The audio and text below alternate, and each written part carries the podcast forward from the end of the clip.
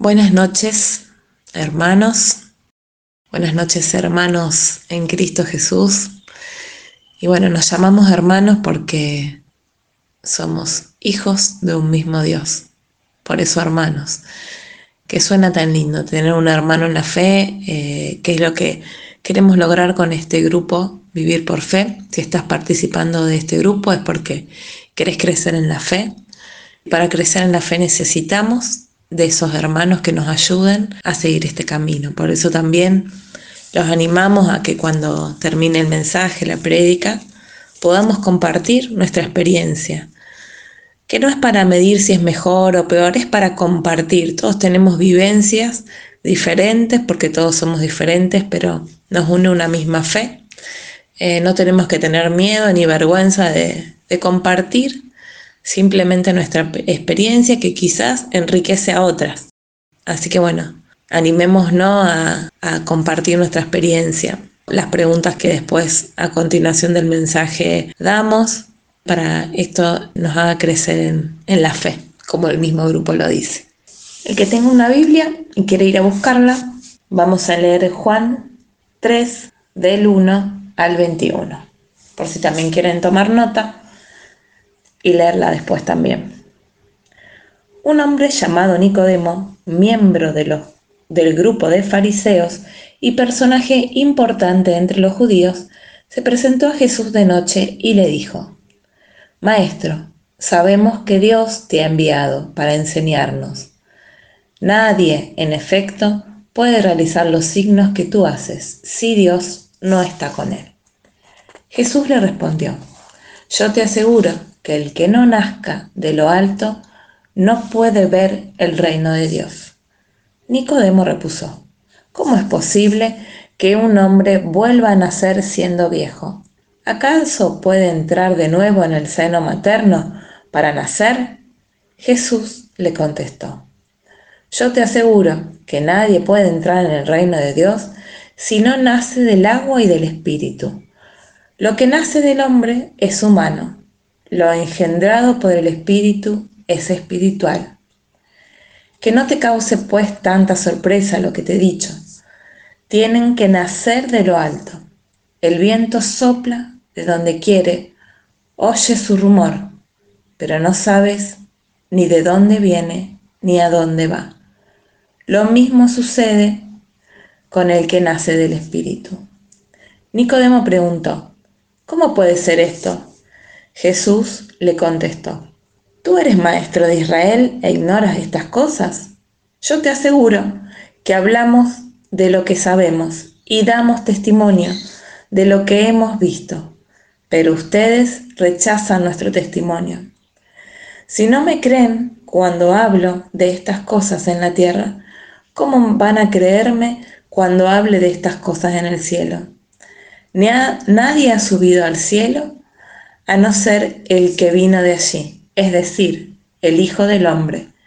Lo mismo que Moisés levantó la serpiente de bronce en el desierto, el Hijo del Hombre tiene que ser levantado en lo alto, para que todo el que crea en Él tenga vida eterna. Tanto amó Dios al mundo que le dio su Hijo único, para que todo el que crea en Él no perezca, sino que tenga vida eterna. Dios no envió a su Hijo al mundo para condenarlo, sino para salvarlo por medio de él. El que cree en él no será condenado. Por el contrario, el que no cree en él ya está condenado por no haber creído en el Hijo único de Dios. El motivo de esta condenación está en que la luz vino al mundo pero los hombres prefirieron la oscuridad a la luz, porque su conducta era mala. Todo el que obra mal detesta la luz y la rehuye por miedo a que su conducta quede descubierta. Sin embargo, aquel que actúa conforme a la verdad se acerca a la luz para que se vea que toda su conducta está inspirada por Dios. En esta palabra aparece eh, Nicodemo, que es un personaje importante entre los judíos, dice la Biblia, como si fuera hoy eh, un sacerdote, un obispo, quizás. Viene a hablar con Jesús de noche y le dice, Maestro, sabemos que has venido de Dios para enseñarnos. Reconoce que Jesús viene de Dios, que no era común entre los fariseos en ese momento que no, que no, no reconocían a Jesús como alguien enviado de Dios, sino lo contrario. Pero Jesús le dice, te aseguro que el que no nazca de lo alto no puede ver el reino de Dios. Tengamos o no en esa palabra, ver el reino de Dios. Nicodemo no entiende porque lo piensa desde lo humano y le cuesta esto de entender cómo, cómo nacer de nuevo, cómo. O sea, muchas veces nosotros no entendemos lo espiritual, nos cuesta mirarlo desde la fe y cuestionamos muchas veces también, como en este momento cuestiona, pregunta Nicodemo, pero ¿cómo es? Esto no puede suceder porque si no tendríamos que volver al seno materno. Muchas veces tenemos ese pensamiento de llevar todo a lo humano, como dice acá Jesús y marca, tenemos que nacer del Espíritu. Yo te aseguro que el que no nazca de lo alto no puede ver el reino de Dios. Hace una comparación acá en el capítulo 14, dice, lo mismo que Moisés levantó la serpiente de bronce en el desierto. El Hijo del Hombre tiene que ser levantado de lo alto para que todo el que crea en él tenga vida eterna. En números 21, 4 del 9, ¿qué nos dice? Los israelitas partieron de la montaña de Or camino al mar de las cañas, rodeando el territorio de Edom. En el camino el pueblo comenzó a impacientarse y a murmurar contra el Señor y contra Moisés, diciendo, ¿por qué nos han sacado, sacado de Egipto para hacernos morir en el desierto? No hay pan ni agua y estamos hartos de ese pan sin consistencia. El Señor envió entonces contra el pueblo serpientes muy venenosas que los mordían. Murió mucha gente de Israel y el pueblo fue a decir a Moisés, Hemos pecado al murmurar contra el Señor y contra ti. Pide el Señor que alejes de nosotros esas serpientes. Moisés intercedió por el pueblo y el Señor respondió, Fabrica una serpiente de bronce, ponla en una asta y todos los que hayan sido mordidos y la miren quedarán curados. Moisés hizo una serpiente de bronce y la puso en un asta.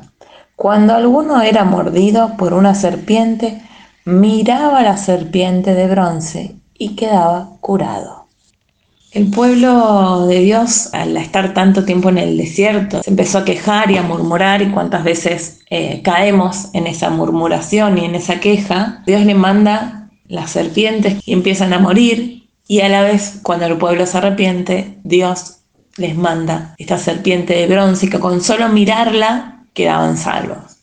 Mirar a Cristo nos salva. Tenemos que mirar a Cristo para ser salvos, pero mirarlo con fe, sabiendo que Él viene a salvarnos, que Él es nuestra luz y es nuestra salvación. Y creer realmente en esto, en cualquier circunstancia que estés, ten esa certeza que mirando la cruz vas a ser salvo. Que podamos salir de la oscuridad, que Dios nos dice, tanto te amé a vos y poné tu nombre, tanto te amé que mandé a mi único Hijo para que les diera la salvación. Jesús viene a salvar al mundo, no viene a condenarlo. Jesús te viene a salvar a vos, no te viene a condenar. Muchas veces nos vamos por eh, voces de condena, tanto para nosotros como para las personas que nos rodean y nos llenamos de oscuridad. Y tenemos que, mirar la luz, tenemos que mirar la luz de la cruz, no mirarla con culpa, sino mirarla con salvación, que es lo que, pasa en esa cruz. Nos salva y nos perdona. Pon esa luz en cada parte de tu vida, pon esa luz donde más te cueste. Busca la mirada de Cristo, búscala a la mañana, búscala a la noche, búscala a la tarde, búscala en cada momento y da testimonio de ella también. Cuando encontramos la luz, no sirve de nada que nos quedemos egoístamente con esa luz. Por eso, el dar testimonio de lo que Jesús hace, hizo y hará en nuestras vidas es fundamental también para mantener esa luz encendida en nosotros. No se enciende una luz para tenerla guardada en una habitación, tenemos que ser generosos con esa luz y también aprender a transmitirla y no tener vergüenza de transmitirla a través de un testimonio, a través de una palabra de aliento, a través de no tener vergüenza de Cristo y poder evangelizar.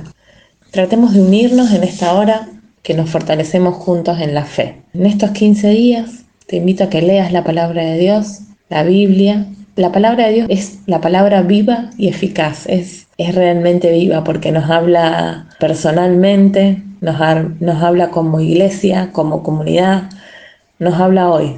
Dice la palabra, Dios habla hoy y es así, realmente Dios habla hoy. Así que es fundamental para nuestra vida en la fe tener una Biblia. Hermanos, que, que estos 15 días, hasta nuestro próximo encuentro, sus vidas sean llenas de bendiciones y que cada día estemos más cerca, todos juntos de Cristo.